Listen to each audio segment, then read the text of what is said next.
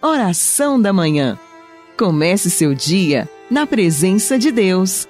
Oração da Manhã com Dom Adaí José Guimarães, Bispo da Diocese de Formosa, Goiás.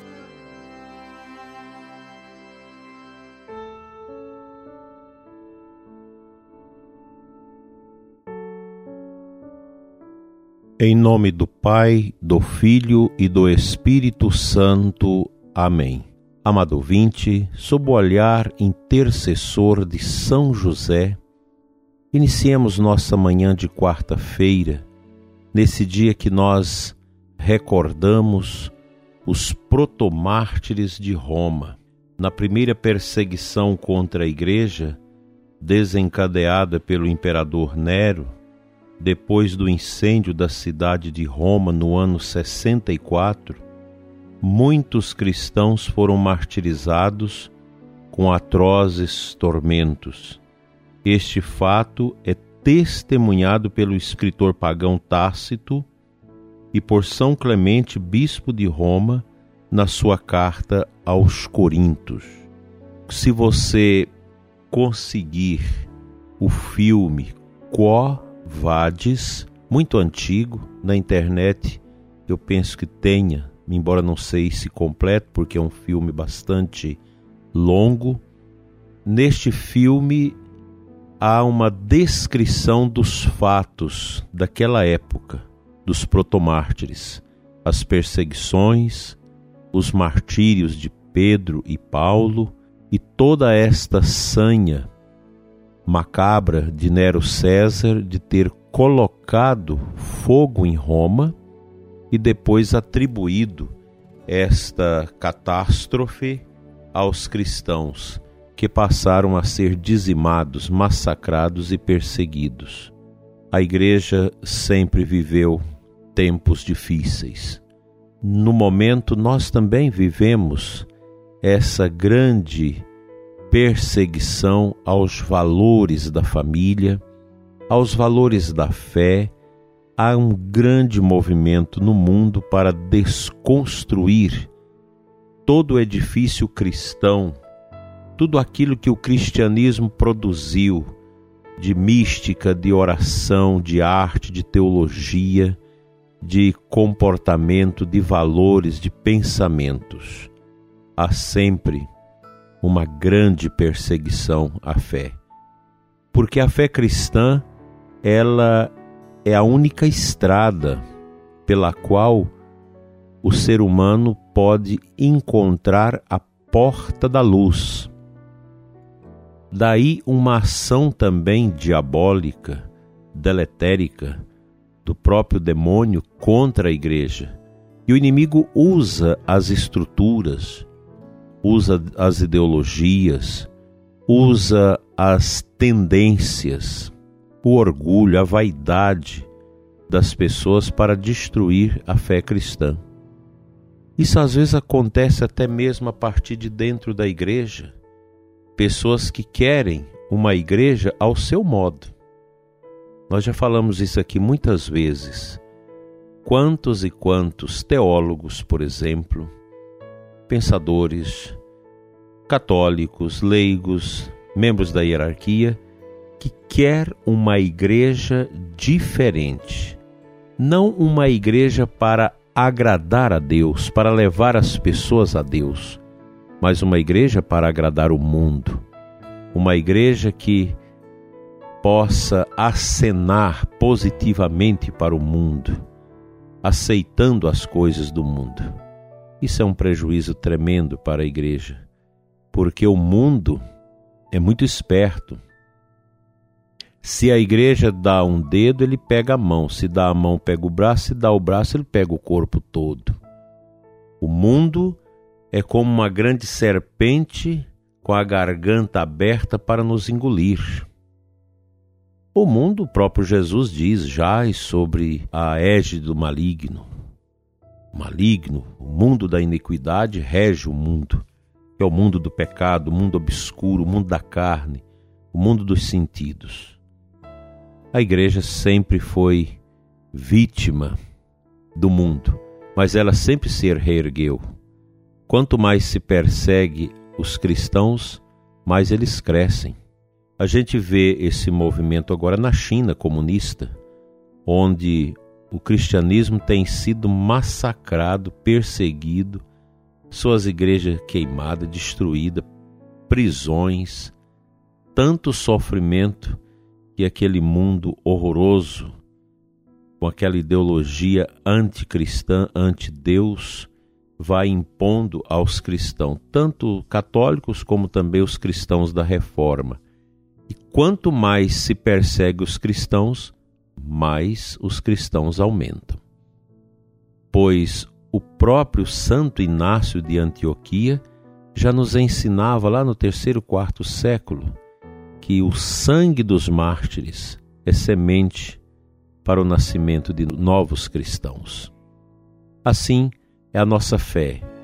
A nossa fé é a verdade. Quem abraça a verdade é libertado por ela.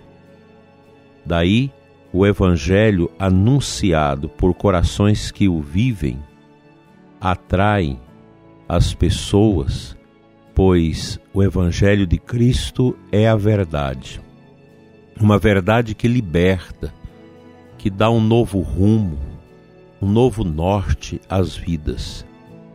Não tem preço a experiência de nosso Senhor Jesus Cristo vivo e ressuscitado na nossa vida. Não tem preço. Daí os cristãos sempre enfrentarem o martírio com a tranquilidade da fé, pois nós temos a plena certeza da vida eterna.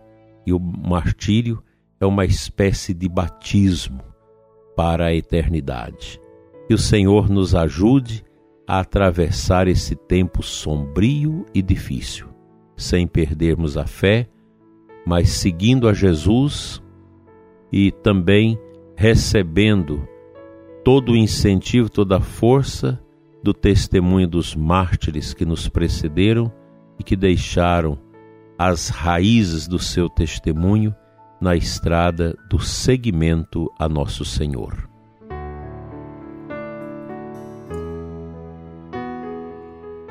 O evangelho de hoje é Mateus 8, 28, 34.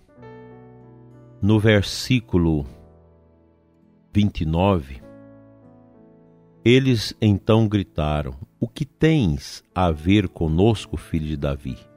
Tu vieste aqui para nos atormentar antes do tempo?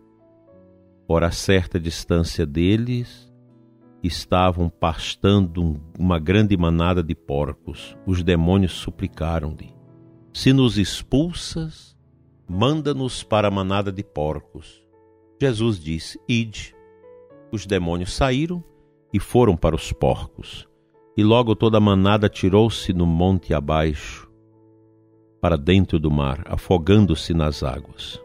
Os homens que guardavam os porcos fugiram e, indo até a cidade, contaram tudo, inclusive o caso dos possuídos pelo demônio. Então a cidade toda saiu ao encontro de Jesus.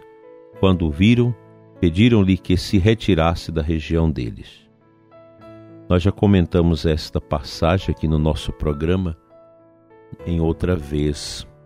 É interessante esse detalhe do exorcismo que Jesus realiza ali, manda os demônios, os demônios pedem a Jesus para ir para os porcos.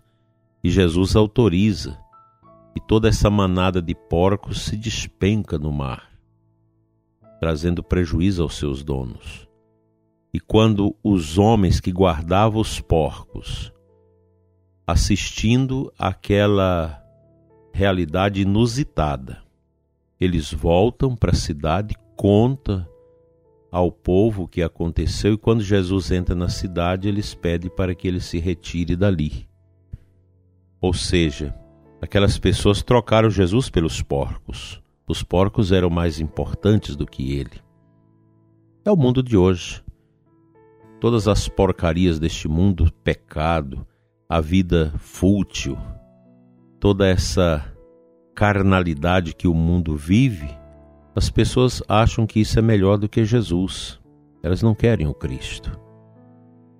Elas preferem o pecado.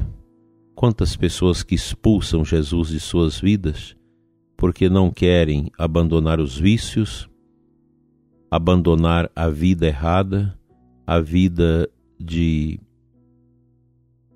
pecado e miséria que vai dominando o coração das pessoas e levando essas pessoas à tristeza, ao sofrimento. Viver uma vida de pecado é como você subir ao patíbulo da guilhotina. É morrer. É morrer na infelicidade do mal, na infelicidade que o pecado traz. Precisamos ter cuidado para não trocarmos Cristo pelas coisas, pelo pecado, pelos nossos apegos. O Senhor Jesus é o nosso Deus e nós precisamos proclamá-lo nosso Rei e Senhor. Vivemos tempos exigentes em que a fé precisa ser publicada, vivenciada de maneira coerente.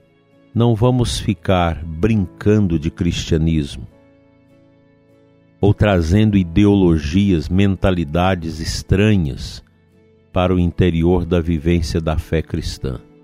Nós somos católicos, somos cristãos e, como tais, queremos viver essa dimensão da fé com muita propriedade.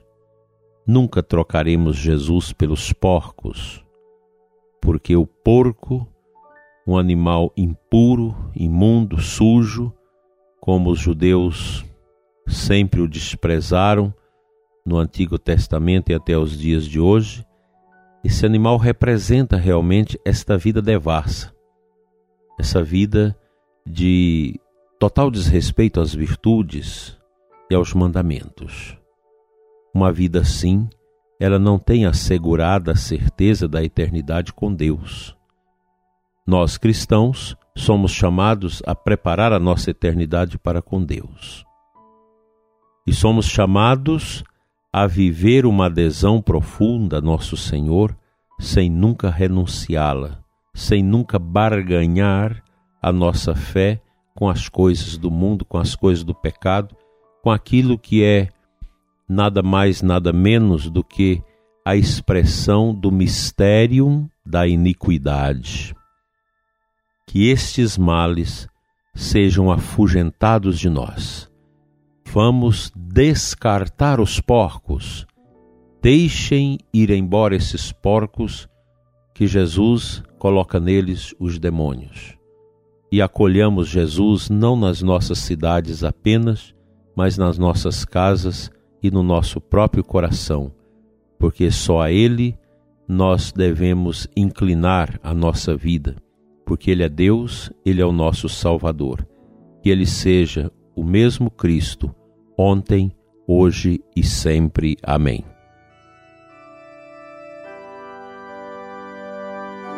Pai Santo, Deus de amor, eterno Senhor e Pai, nós te adoramos nesta manhã de quarta-feira, sob o olhar intercessor de São José, e clamamos a Ti, Senhor, fica conosco, enche-nos com Teu Espírito, renova nossos sentimentos e nos dê a doce paz Cura os doentes, os aflitos, os que estão longe do teu amor, ó Senhor. Vem, ó Deus, salvar nossos corações e aumentar a nossa fé com a força do teu Espírito. Toca aqueles que estão desanimados, enfraquecidos e tristes. Dai, Senhor, a todos nós o ânimo da fé, para não sairmos do caminho do teu Filho Jesus. Assim seja. Amém.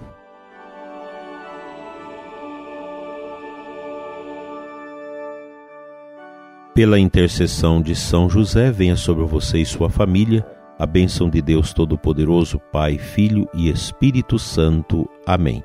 Até amanhã, se Deus nos permitir.